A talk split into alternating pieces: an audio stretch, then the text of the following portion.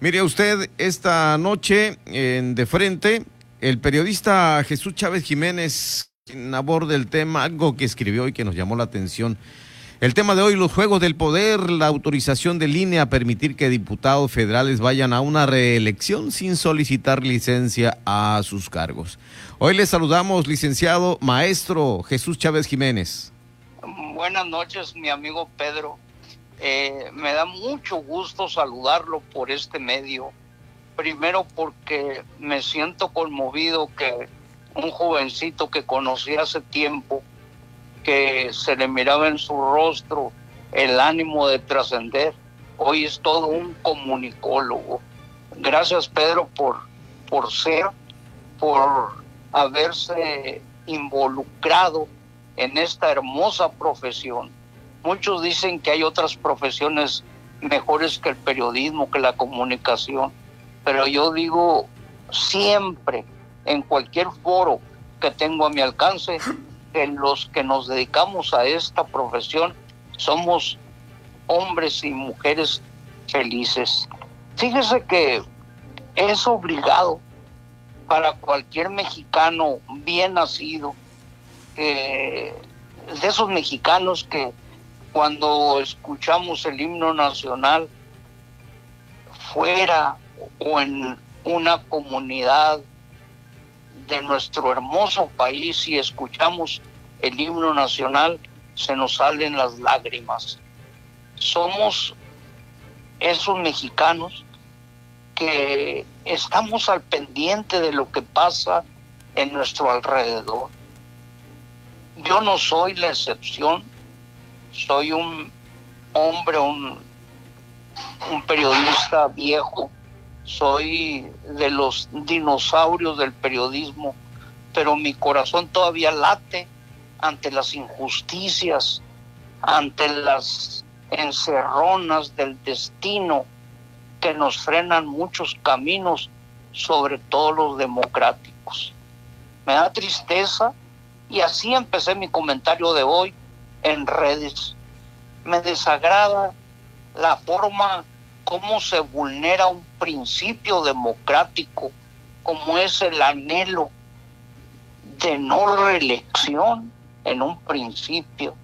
Han cambiado los tiempos, han cambiado los sistemas políticos, pero lo que no debe de cambiar es el anhelo de democratización de este hermoso e importante país.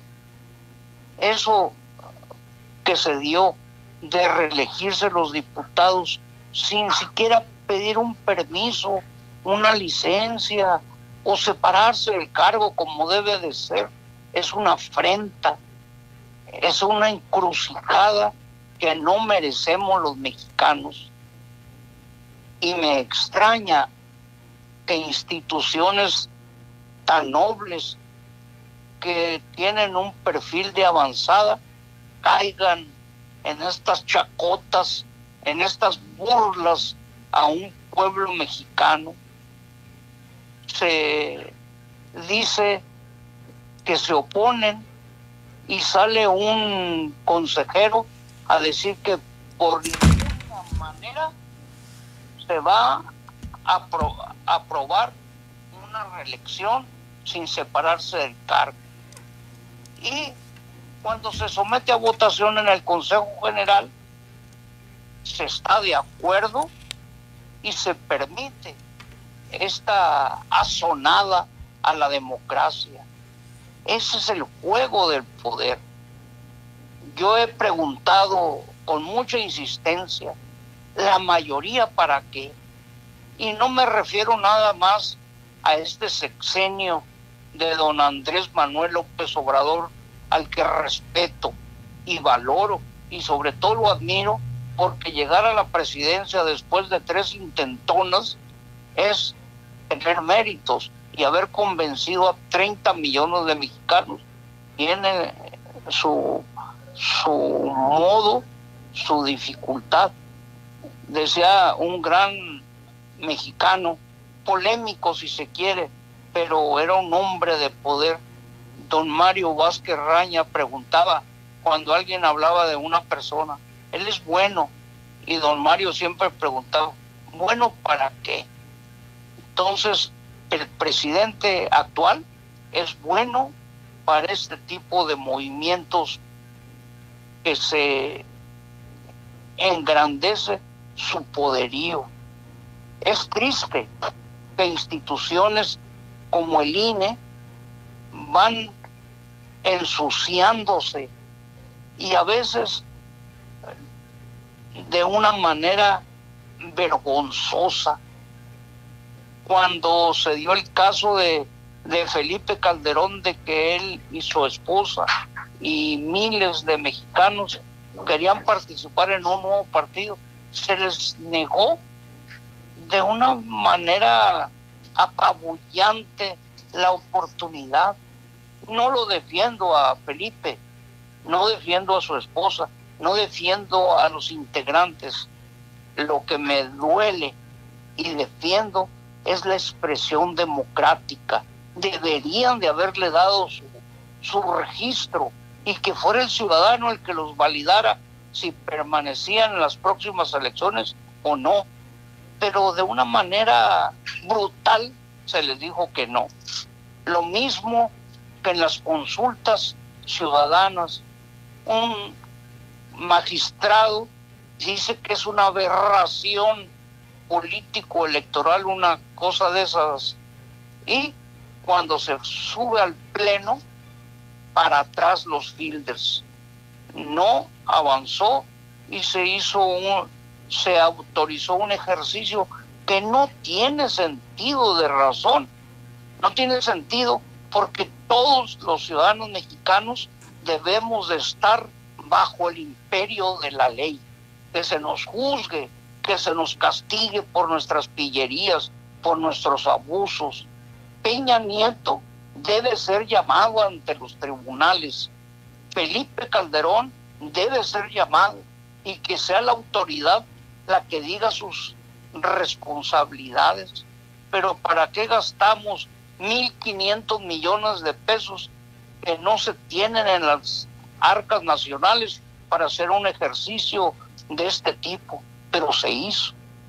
Viene otro organismo, el Tribunal Federal Electoral, donde en una posibilidad de que nuestra paisana fuera presidenta, no se le permitió y se le amenazó de una manera cobarde, que si proseguía con sus intenciones de llegar a esa posición, sería enjuiciada y sería investigada por la unidad, que es el verdugo de estos tiempos.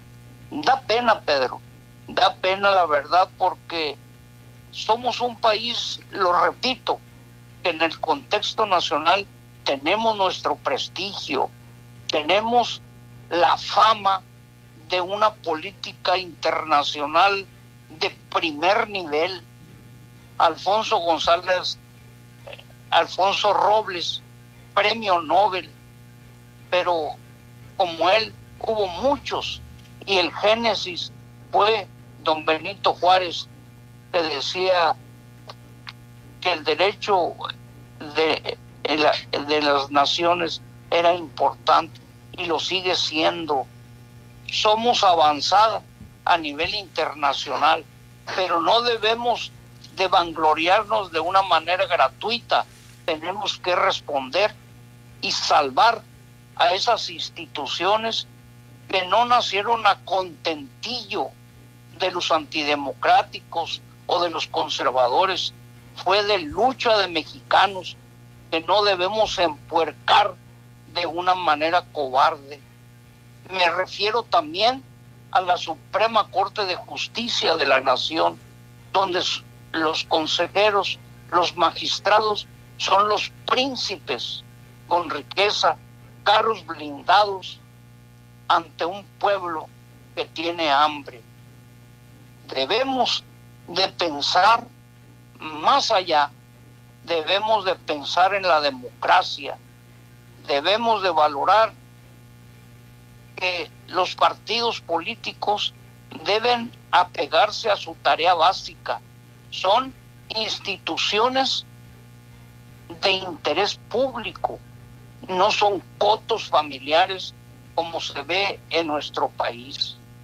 Hay tipos sin escrúpulos que dirigen grandes partidos y esa contradicción debe acabarse, debe respetarse al ciudadano.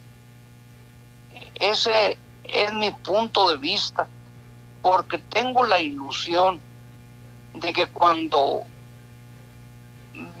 veamos así, abuelo de pájaro, lo que hemos hecho con estas instituciones, estaremos negándoles a los nuevos mexicanos, a los que no votan, que son los niños, los adolescentes, los jovencitos, ellos merecen que les entreguemos un país vivible, donde se pueda convivir en paz, no un país hecho trizas.